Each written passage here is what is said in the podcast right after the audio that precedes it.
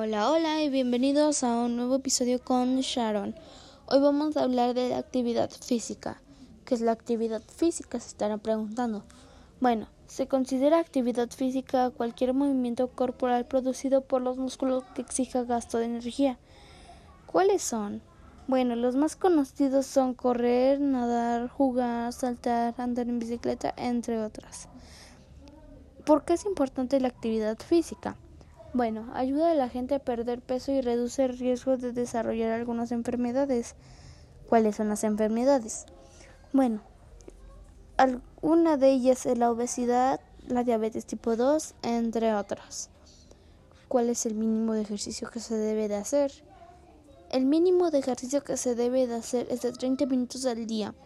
A la semana es de 150 es opcional descansar sábados o domingos. Si no es así, serían 210 minutos a la semana. El ejercicio físico puede clasificar en dos partes, el aeróbico y el anaeróbico. Normalmente el ejercicio aeróbico aplica en los grandes grupos musculares del cuerpo. El ejercicio anaeróbico es el ejercicio del cual no se necesita la respiración para poder realizarse es decir, ocupa más fuerza que respiración. Bueno, acabamos con esto el día de hoy. Nos vemos la siguiente semana con otro episodio de Sharon. Que tengan lindo día, tengan buena suerte, cuiden su alimentación y nos vemos la próxima semana.